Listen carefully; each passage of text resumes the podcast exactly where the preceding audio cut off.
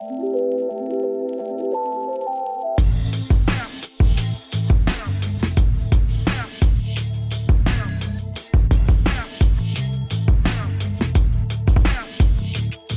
Hier ist Pia von Opinory mit einer neuen äh, Erkältung, sorry für meine Stimme, und einer neuen Folge OMR Media und mit meinem ersten Wiederholungsgast, meiner Mutter. Die kommt jetzt auf Wunsch vieler Hörer öfter. Wer die erste Folge nicht gehört hat, meine Mutter ist Journalistin außer Dienst, seit letztem Jahr in Rente, über vorher 40 Jahre lang Redakteurin, zuletzt als Textchefin bei der Zeit in Hamburg. Und wir haben uns Gott sei Dank viel zu sagen, nicht nur über die Medienwelt, sondern auch über Themen wie Arbeit und Familie, feministische Fragen und allgemeine Sorgen, Träume, Hoffnungen und Ängste.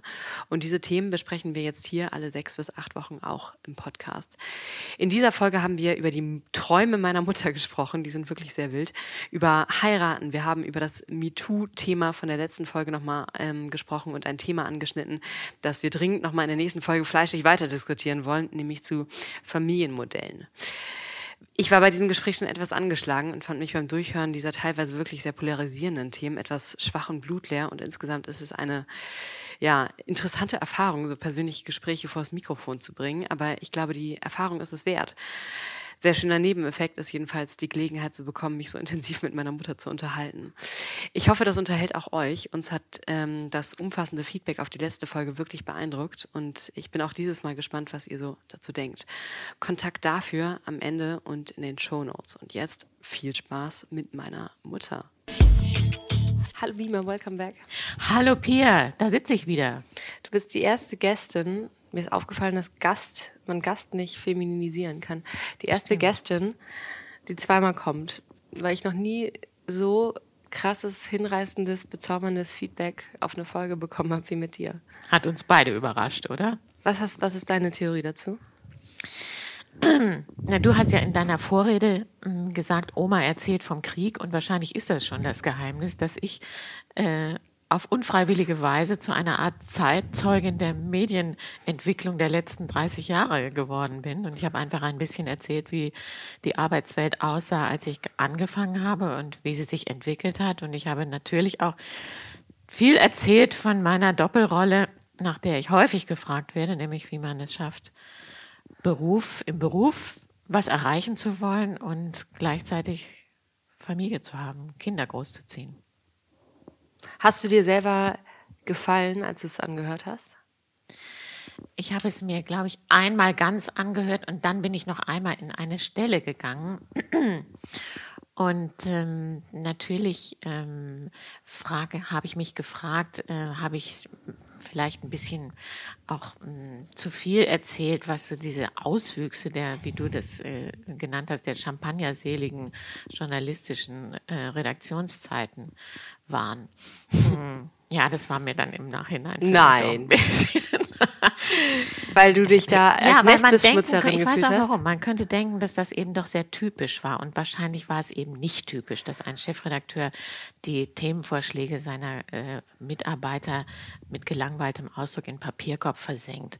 Ähm, wie ich es erlebt habe, das war nicht typisch. Das war auch damals schon unverschämt einfach. Obwohl ich habe einige E-Mails gelesen, da stand drin, da wurde genau darauf Bezug genommen und äh, gesagt, ja, krass, genau so habe ich das auch noch erlebt, so in der, in dem Ton. Ja, wir haben ja, ich wollte auch nochmal darauf zurückkommen, dass wir eine Reaktion bekommen haben von einem äh, Redakteur, der offensichtlich zeitlich so im altersmäßig ein bisschen zwischen dir und mir steht und der bestätigt hat, dass viele der merkwürdigen Chef-Usancen, die ich geschildert habe, tatsächlich auch authentisch waren, dass er das ähnlich erlebt hat. Aber, und das war richtig, er hat darauf hingewiesen, dass ich ja überwiegend in sehr privilegierten Arbeitsverhältnissen unterwegs war. Und das müsste man vielleicht auch dazu sagen. Nur während meiner Ausbildung in der Journalistenschule war ich zum Beispiel in einer wirklich hm, unfassbar äh, deprivierten Lokalredaktion im Münsterland und äh, habe auch erkannt, habe auch erlebt, wie in der Nachrichtenagentur es zu, zugeht und weiter. Was, waren, was sind da sozusagen, glaubst du, die Erfahrungsunterschiede? Also was war von den Szenen und Situationen und Erlebnissen, die du geschildert hast, typisch für eine privilegierte Redaktion? Hm. Komischerweise fällt mir als erstes das Gehalt ein. Schon damals fand ich das Redakteure in einer kleinen Lokalzeitung, äh, äh Regionalzeitung unfassbar wenig verdient haben. Mhm. Ja. Und überhaupt sozusagen doch vielleicht auch der Umgang miteinander. Also ähm, in einer Zeitung wie der FAZ oder in der äh, äh, Zeit gibt es subtile Methoden, einander zu quälen. Aber sage ich mal, auf der Oberfläche ist der Ton von bürgerlichem Comment geprägt. Ich habe dich ja mehrmals, als du letztes Jahr, nachdem du letztes Jahr in Rente gegangen bist, gefragt, ähm, wie ist das denn jetzt? Und du hast irgendwie nie so richtig rausgerückt. Dann hast du einen Traum erzählt, der, der die unterbewusste Einordnung von dieser, von diesem Lebenswechsel dann doch irgendwie hat, darüber viel erzählt hat. Kannst du deinen Traum erzählen? Deinen Rententraum? Ich traue mich, diesen Traum zu erzählen, weil ich ihn ja neulich auch sogar schon mal ansatzweise öffentlich gemacht habe in dem Tagebuch meines Abschieds, was in der Zeit vor einigen Wochen erschienen ist. Also dieser Traum hat mich wirklich zutiefst verstört und mir Seiten meines Unterbewusstseins äh, gezeigt, mit denen ich nicht gerechnet habe. Also kurz, äh, was ist äh, in meinem Traum passiert? Ähm, ich war zurück in der Redaktion. Äh, diesen Traum habe ich übrigens gehabt. Das war so ungefähr vier, fünf Wochen, nachdem ich tatsächlich in den Ruhestand gegangen bin. Also ich war zurück in der Redaktion, aber die Redaktion, das Pressehaus hatte sich auf merkwürdige Weise verändert. Es war nämlich eine Art Seuchenstation geworden. Und äh, statt Schreibtischen standen Krankenbetten in den Zimmern. Und äh, ja, es gab einige Gesichter, die ich auf Anhieb auch erkannt habe, auch die Layout-Chefin. Die in den Betten lagen dann?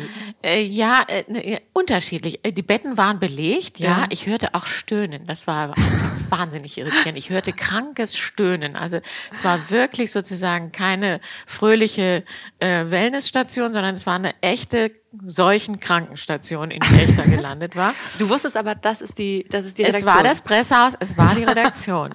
Was hat die Layout-Chefin zum Beispiel gemacht? Na, die ging so von Bett zu Bett, kümmerte sich. Und ähm, und ich äh, dann äh, schoss aber doch eine äh, professionelle Aufgabe auf mich zu, nämlich ich mir wurde eine Zeitungsseite in die Hand gedrückt und äh, da sollte ich nun äh, tun, was ich immer getan habe. Ich sollte schauen, ob äh, die Aufmachung dieses Beitrags angemessen, interessant äh, und ähm, aufschlussreich war und ich sollte die Überschrift, die Unterzeile, die Vorspänne, die Bildunterschriften anschauen und ich merkte, dass da was zu tun war. Und du hat, dich hat es nicht irritiert, das in diesem Umfeld zu tun? Das äh, kam mir in dem Moment noch nicht in den Sinn. Und Ach. ich suchte aber sofort den äh, zuständigen Redakteur. Ich fragte, wer ist für diese Geschichte verantwortlich, denn ich erkannte sofort, da ist eine Menge zu tun an dieser Seite. Weißt du, worum es ging?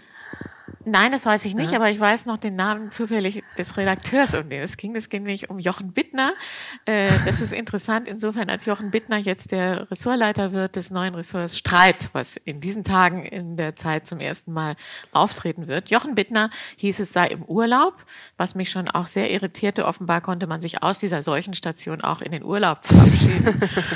Und ich ging auch in das äh, Vorzimmer von Chefredakteur Giovanni Di Lorenzo, da saßen fremde Gesichter und ich fragte nach Giovanni. Giovanni war nicht da oder wollte mich nicht sehen, keine Ahnung. Jedenfalls merkte ich, dass äh, in mir irgendwie eine Irritation aufstieg, vielleicht auch so eine Art Wut.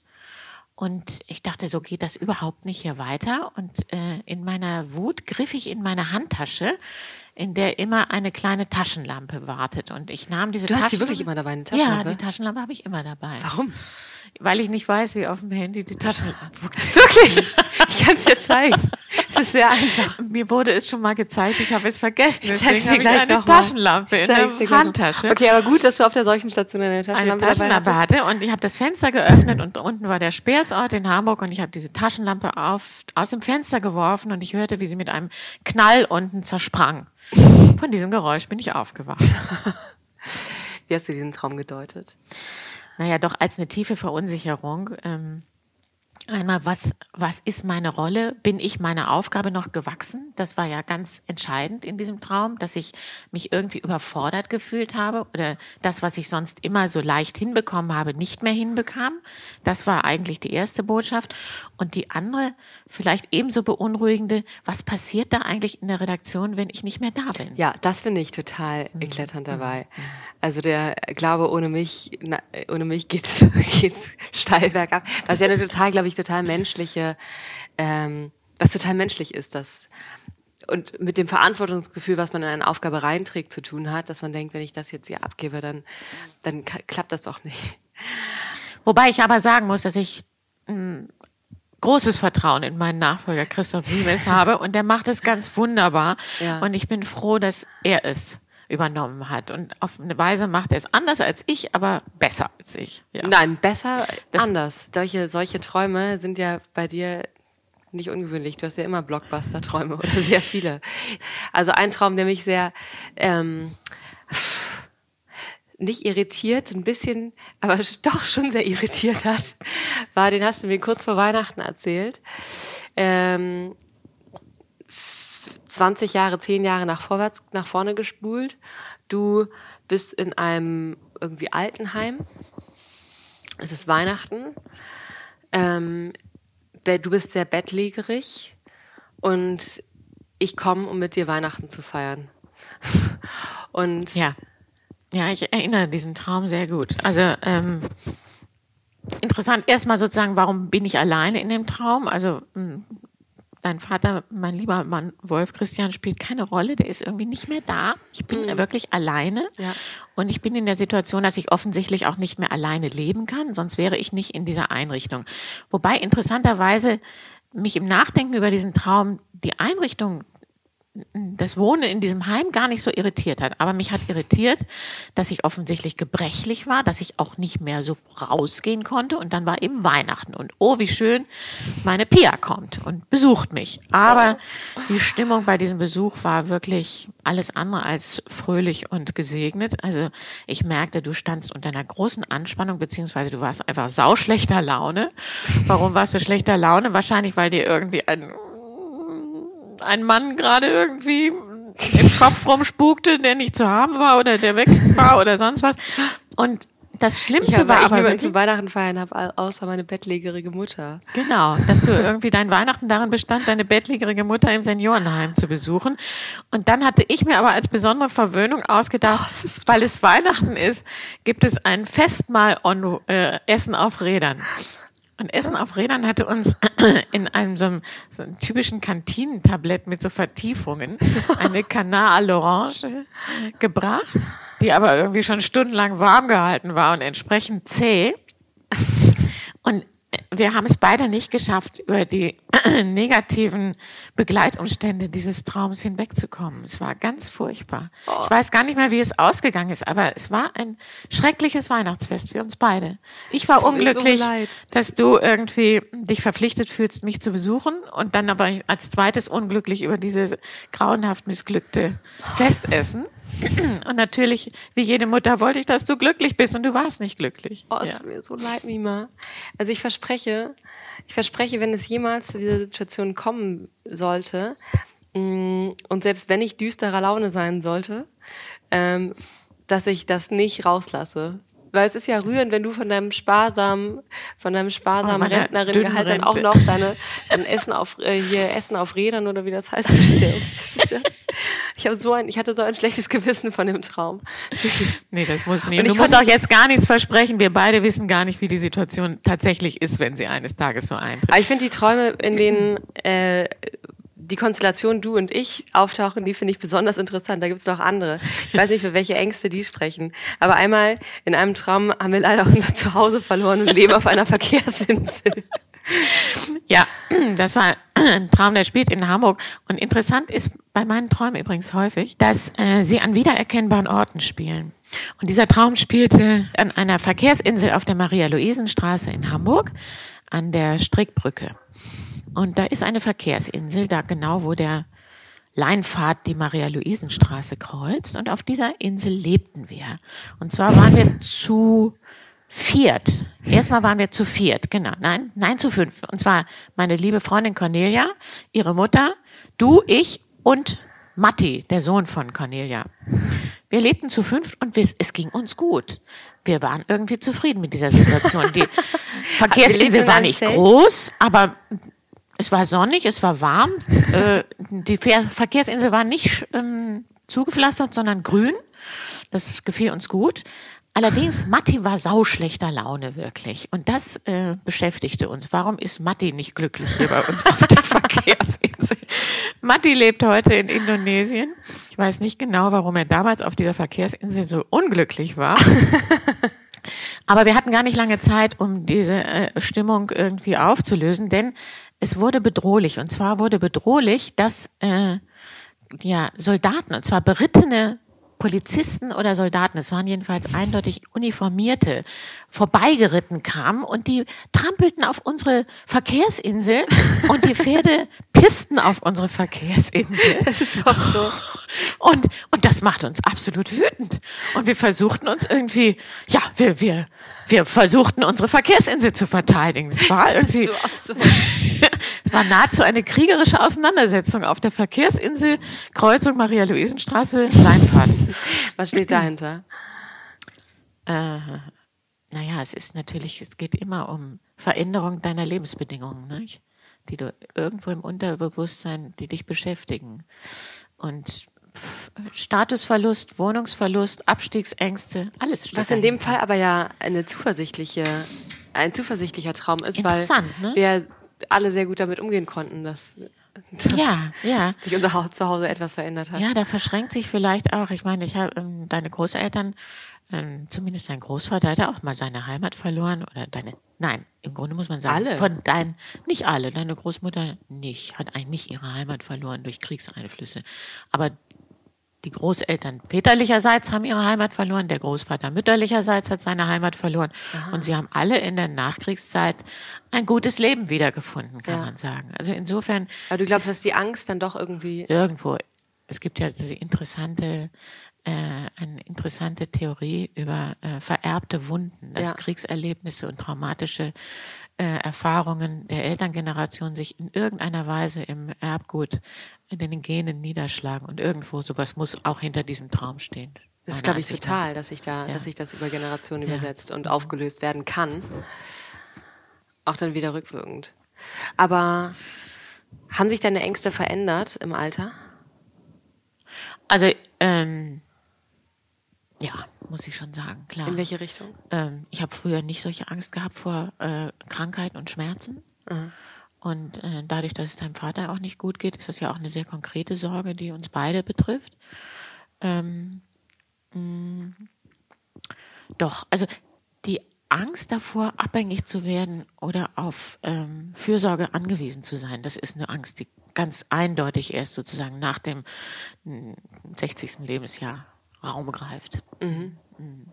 Welche Ängste sind weggegangen? Welche Ängste sind weggegangen? Dass ich meine Familie verliere, zum Beispiel. Das ist, äh, hat mich früher, glaube ich, mehr beschäftigt. also uns als Familie? Äh, nee, Geschwister auch. Also, dass, dass man Geschwister verliert durch Tod und Sterben, das, damit komme ich besser klar im Moment, glaube mhm. ich. Und das habe ich ja auch schon geübt. Hat sich deine Kinder, die Angst um deine Kinder verändert? Mm. Schwierig, ja. Ich glaube, sie hat sich verändert. Einmal dadurch, dass die äh, Kinderexistenzen wachsen. Cornelius hat eine Frau und Cornelius ist Vater von zwei Kindern, bald von dreien.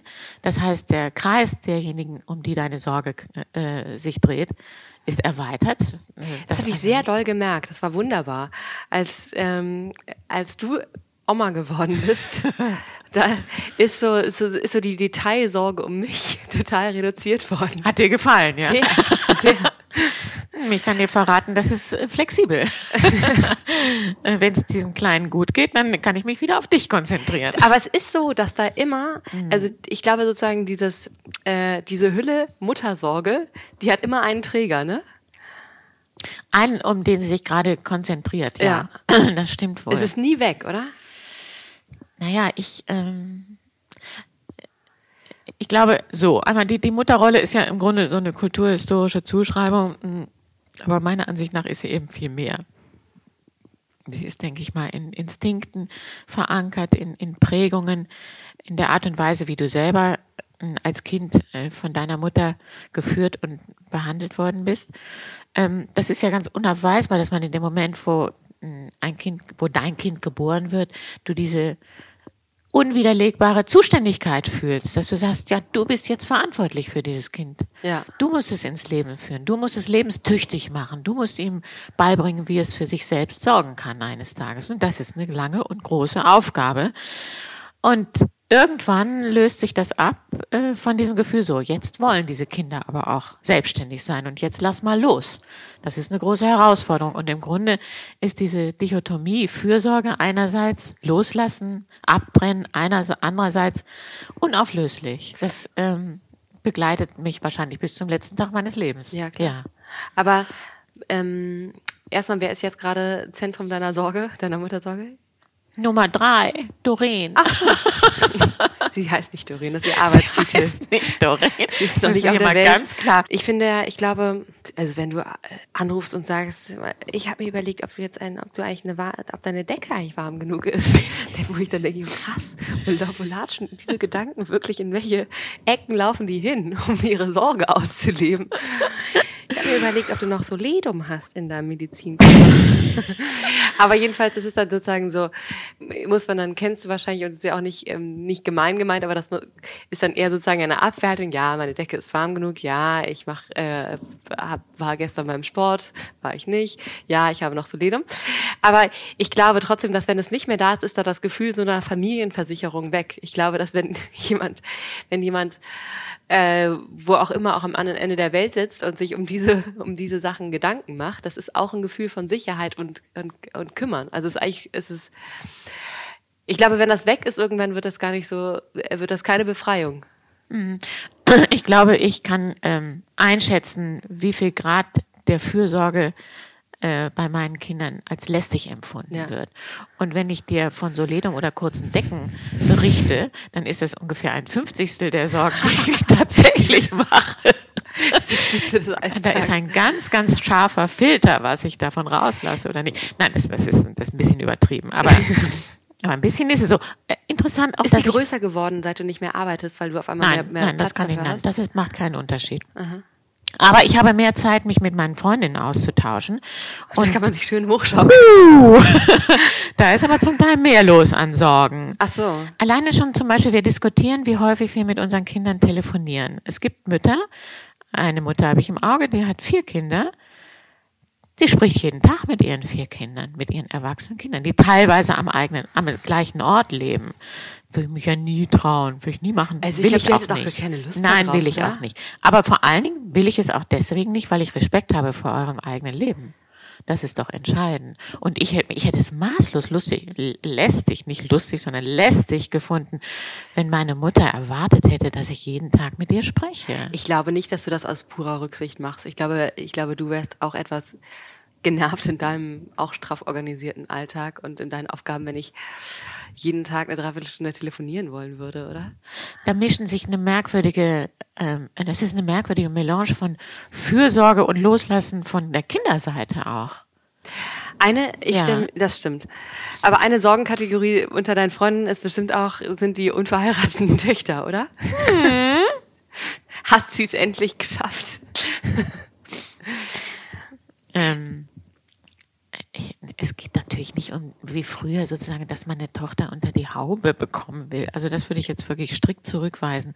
Aber es geht natürlich darum, dass du in glücklichen Lebensumständen äh, lebst. Ja, klar. Mhm. Dass du nicht einsam bist. Im Grunde geht es darum, dass du nicht einsam im Herzen bist. So. Glaubst du mir, kannst du mir glauben, dass ich nicht ein, dass Sie ich nicht keine einsam einsame Stellen in meinem Danke. Herzen habe? Ich frage auch nicht so penetrant danach. Nee, du fragst ja subtil. Also ich habe mich ja gestern mit Harriet und mit unterhalten und So Harriet. eine Stimme habe ich nicht. Können wir das ja mal einmal festlegen? Ja. Aber du erzählst sozusagen von den, von den, von den Heiratssorgen deiner Freundinnen. Aber dann, die erwähnst du einfach, stellst du einfach mal so in den Raum. Die ja unbedingt möchte, dass äh, endlich, endlich da mal sich entschließen kann und endlich gefragt wird. Und das ähm, ist einfach dann so eine kleine um die Ecke ne? Inspiration für mich. Glaubst du übrigens, dass das äh, sich stärker um Töchter zentriert als um Söhne? jeden Fall. Auf Interessant, jeden Fall. oder? Ja. Ja. Und ich glaube, meine, ich glaube, meine Antireaktion auf das Ganze und mein, meine äh, vehemente Abwehr davon ist dann auch wiederum eine spätpubertäre Abwehr gegen diese Erwartungshaltung. Die gestehe ich dir natürlich ohne weiteres zu. Ja. Ja. Ähm, es ist immer, wir haben uns neulich mal drüber unterhalten, es ist doch vielleicht ganz interessant nochmal, äh, eine Mutter war unglücklich über die äh, Verlobung ihrer Tochter und fand den, Per- also in fand den. Erwählten, fand den Erwählten ähm, schwierig. Und darüber haben wir uns länger unterhalten, äh, in welcher Weise man das kommunizieren darf. Und ich habe gesagt, lass es. Lass es bloß, weil wenn sie deinem Einfluss gehorcht und diese Verbindung jetzt auflöst und dir dann in zehn Jahren sagt, tja, das war der Mann meines Lebens und jetzt bin ich ohne, das ist ganz schwierig. Also ich Also finde ich- wirklich Interventionen in, in, in Beziehungen es sollten Eltern unterlassen. Aber ich habe mich wirklich, also ich habe mich damit beschäftigt und ich glaube, dass für viele ist das bestimmt ein schönes Konzept oder ein schönes Lebensmodell. Ich finde diese, äh, ich glaube, dass äh, deine, ähm, dass dein Bild, dass das zu einem runden Leben dazugehört, dass das nicht mehr auf meine Wir- Lebenswirklichkeit zutrifft. Also ich glaube sozusagen ein äh, kommunenartigeres Lebensmodell kann genauso äh, eingebettet und familiär sein wie so eine Monofamilie oder so eine Mikrofamilie, meine ich. Ich glaube, das ist, es gibt da, Müssen wir das jetzt hier im Podcast erörtern? Ich habe da das ist ein sensibles Thema für dich. Nein, kein sensibles Thema, aber ich habe ge- es ist sehr viel dazu zu sagen. Äh, Okay, wir können die wir können Lebenspläne, die dahinter stehen, scheinen mir summa Wackelig. summarum nicht stabil genug, um Kinder großzuziehen. Okay, Mima, das Ja. ist ein größeres Thema. Ist wirklich ein größeres Thema. Lass uns da aber Ja. drüber reden. Inwieweit kannst du unterscheiden zwischen Sorgen um unangenehme Erfahrungen und einfach so ähm, Großzügigkeit im Denken, ähm, diese Erfahrungen darf sie, muss sie, wird sie machen. Also wenn ich, wie, jetzt hatte ich gerade eine sehr intensive Opinory-Phase oder wir sind in einer total intensiven Opinory-Phase und das ist natürlich irgendwie auf verschiedenen Ebenen, Ebenen total ähm, fordernd und anstrengend. Aber denkst du dann nur, ach, würde sie sich das doch sparen können? Oder ähm, denkst du, ja, gute Erfahrung? Ist nicht leicht zu beantworten. Einerseits, äh, zum ersten muss ich dazu sagen, ich habe den Eindruck, dass du, seit ihr angefangen habt mit äh, Opinory, äh, alles eine intensive Phase war. Dass es im Grunde keine Zurücklehnphase gab, wo man sagt, jetzt, lauf, jetzt läuft es und dann können wir es auch laufen lassen. So war es ja nie.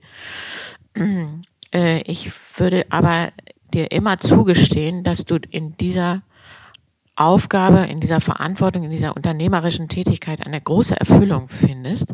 Und im Moment mache ich mir darüber keine Sorgen. Aber leider muss man ja sagen, und da bricht die, beißt die Maus keinen Faden ab, das ist auch eine Altersfrage. Und wenn ich mir vorstelle, dass du doch eines Tages Kinder haben willst, dann ist es ein Unterschied, wie ich diese Sorge bewerte, ob du 30 bist oder ob du 38, 38 bist. Ich habe sehr viel Zeit. Und Gut, wenn ja du so denkst. Egg-Freezing machen. Ja, das ist äh, eine interessante Alternative, die mit mehr Schwierigkeiten behaftet ist, als das auf den ersten Blick aussieht. Ich glaube, es ist nur, es, es schafft das Problem der Prokrastination, weil man dann immer So ist es. So ist es. Man denkt, ich kann ja immer noch.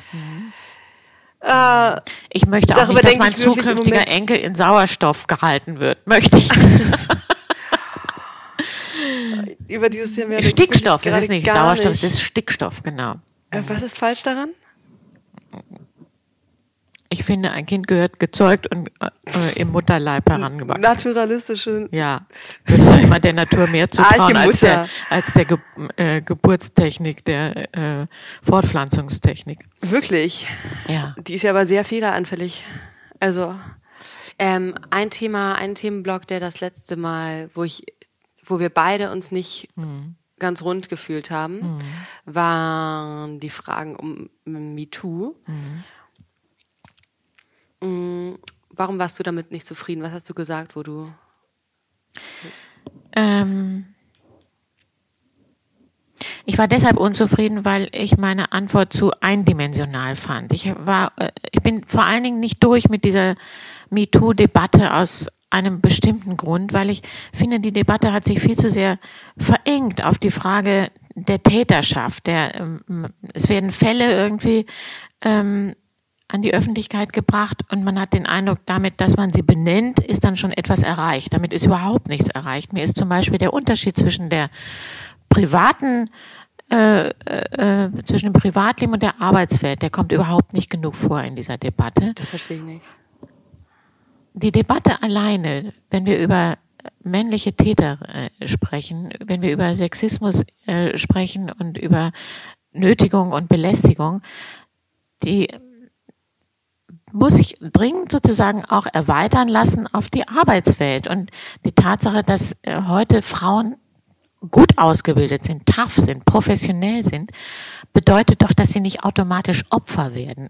Mir hat, war viel zu prägnant oder dominant in dieser Debatte, Frauen einen Opferstatus zuzuweisen. Und das ist mir schon in der frühen Feminismus äh, weiß nicht, in den 80er Jahren aufgestoßen als unangemessen. Es geht nicht um den Opferstatus. Es geht darum, dass Frauen autonom agieren und dass wir etwas schaffen, um männerdominierte Strategien in der Arbeitswelt aufzulösen. Warum sind immer noch nicht mehr Frauen in Vorständen? Warum geht es denn nicht voran mit der Quote? Das sind doch die Fragen, die hinter der MeToo-Debatte stehen. Und damit geht es nicht voran.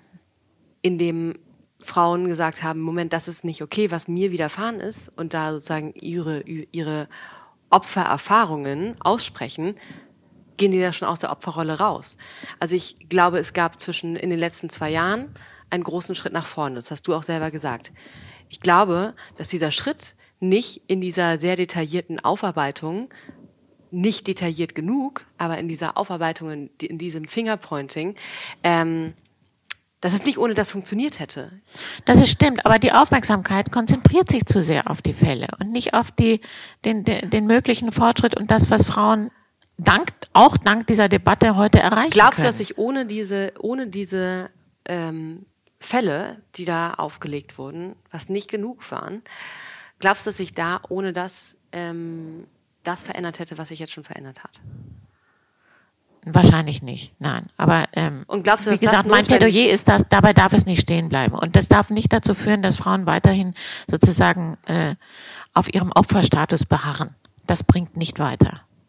Und siehst du das so, dass Frauen äh, Opferstatus beharren, Probleme Kommt haben? mir so vor, dass ähm, dass die Bereitschaft dazu sozusagen so sind die Männer und das sind irgendwie diese äh, äh, Verhältnisse in der Arbeitswelt und dem erleiden wir, das steht viel zu sehr im Vordergrund und mh, die Veränderungsmöglichkeit ist mh, dahinter Aber ich finde, das sind auch sehr unterschiedliche Sachen. Ne? Also ich habe dich ja, Ja. zum Beispiel, wenn mir jetzt, wenn mir jetzt ein ein Kunde von uns, wenn der, wenn ich mit dem das erleben würde, was du erlebt hast vor 30 Jahren oder vor 40 Jahren, der einfach äh, sich äh, unangemessen verhält. sehr unangemessen mir gegenüber Mhm. verhält.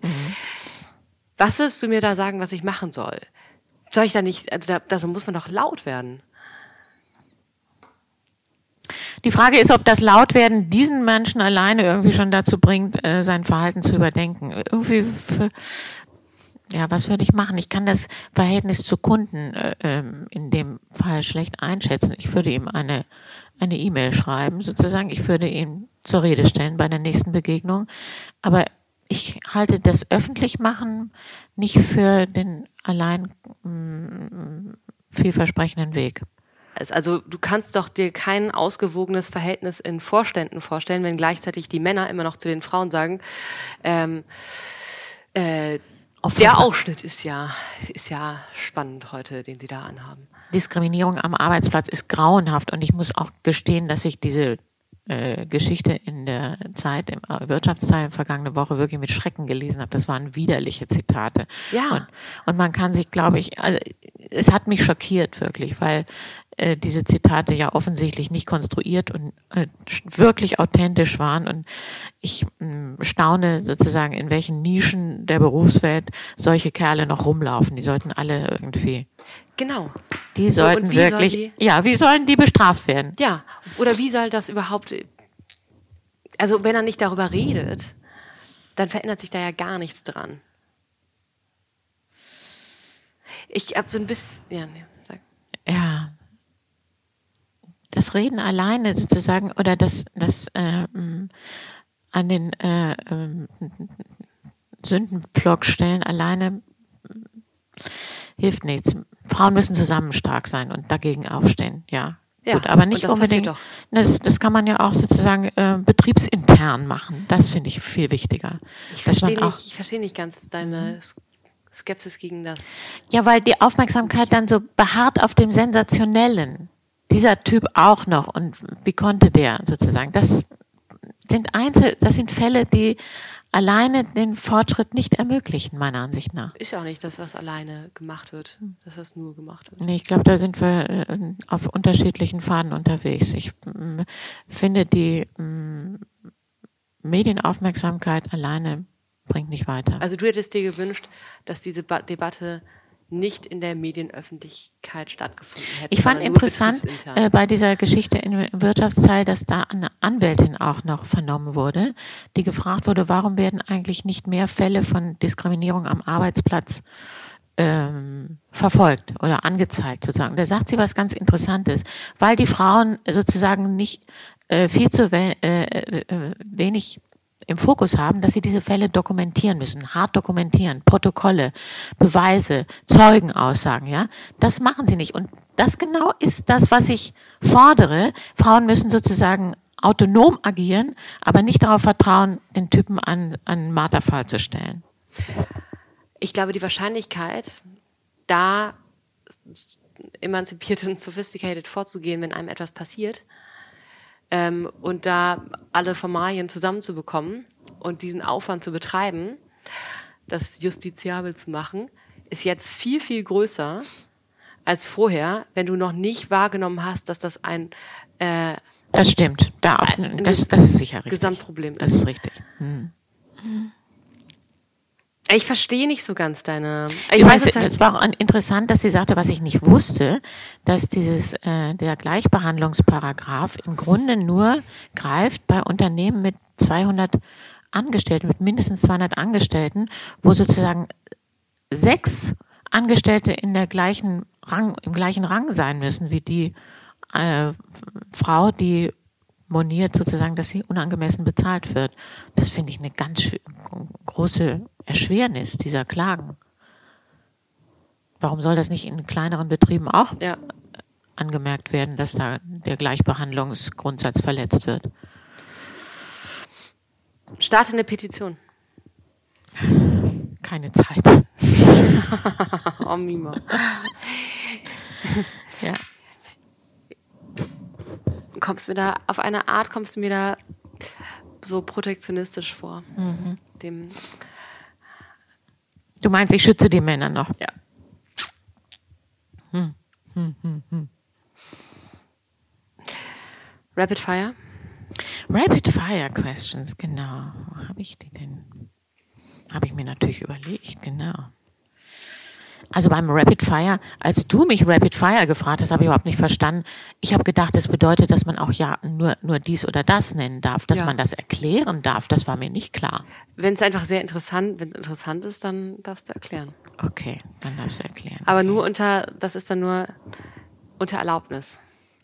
Aha. Rapid Fire Questions. Rapid Fire. Buch oder Film? Buch ähm, eigenes Projekt oder Teamwork? Eigenes Projekt geht ja auch in Teamwork. Du meinst alleine arbeiten oder genau. Teamwork? Mhm. Teamwork. Aber ich habe auch einen sehr großen alleine dreimal. Ja, das glaube ich auch. Du hast ja auch Talente, die sozusagen nicht in Teamwork funktionieren. Zum Beispiel Zeichnen. Ja, ich brauche ja. beides. Ja, ja. Aber wenn nur eines geht, dann Teamwork. Berlin oder New York? New York. Und in Berlin? In, in Berlin, Mitte oder Neukölln? Ähm, ich würde gerne Neukölln sagen, aber the truth is Mitte. Joggen oder schwimmen? Schwimmen. Hm. Mai oder September? September. Hm, auf jeden Fall. Warum Mai nicht? Weil September der beste Monat ist. Schön, dass du da Geburtstag hast. Wunderbar. Netflix oder Amazon Prime? Meine äh, jüngste Lieblingsserie war, Net war, war Amazon Prime, deswegen aktuell Amazon Prime. Aber wenn ich, ich habe, aber am Ende Netflix. Welche Serie ist das? Fleabag. Fleabag. Ist das von dieser Frau, die? Ja. Äh. Äh, wie heißt der nochmal? Mit dem Kaffee, ja? Die Frau, Ja, die äh, einen Kaffee hat? Genau, genau, genau. Ja, Es ist ah. unfassbar gut. Ja. Aha, Phoebe Waller-Bridge. aha, aha. Wie viele Folgen gibt's davon schon? Es gibt zwei Staffeln, ah, sechs Folgen, glaube ich. Würde ich das verstehen, so ohne weiteres? Ja, du fändest das, du würdest das, du fändest das richtig spannend. Die Frau verkörpert irgendwie viel, was, ähm, womit man sich, glaube ich, als aktuell U35, 40-Jährige Ja. identifizieren kann. Ja. Ist das doch so ein Generationsgefühl auch, ja? Ja, Ah, ja. schon. Also sozusagen so ihr, Obwohl der, der spielt in, in Großbritannien? ja, Ja. in London. Ja. Ähm, ich kann es gerade gar nicht besser erklären, aber Nee. es ist, Mima, du würdest das richtig gut finden. Wir können gleich eine Folge gucken. Eine Folge. Ja, okay. Okay. Eine Frage habe ich noch, Hund oder Katze? Oh. Hund. Nee, Katze, ehrlich gesagt. Ah, interessant. Nee, Hund. Aber bist du sehr gespalten. Ich finde Katzen ähm, irgendwie ähm, emanzipierter. Natürlich, die sind nicht so machen auf ihren Besitzer Hunde machen aber fixiert. mehr Spaß. Hunde machen mehr Spaß, können mehr spielen. Das war's. Danke, Mima. Gerne, meine Pia. Das war's. Ich bin mir sicher, zu den Themen, über die wir gesprochen haben, gibt es viele Meinungen. Ich wäre sehr interessiert, die zu hören. Gerne über Instagram, piafreipia, Twitter, pia-frei oder Mail, pia at opinory.com. Meine Mutter findet ihr auf Twitter, ich glaube mit mehr Followern als ich, als Passavant15 mit V und Doppel-S. Passavant15. Wir freuen uns auf Meinungen Feedback. Ah, und über Podcast-Bewertungen. Dieser Podcast hat viele treue Zuhörer innen, aber beschämt wenige Bewertungen auf iTunes. Also go. Ein Stern, fünf Sterne, alles ist erlaubt. Obwohl fünf Sterne natürlich noch erlaubter sind als ein Stern. Danke und ciao.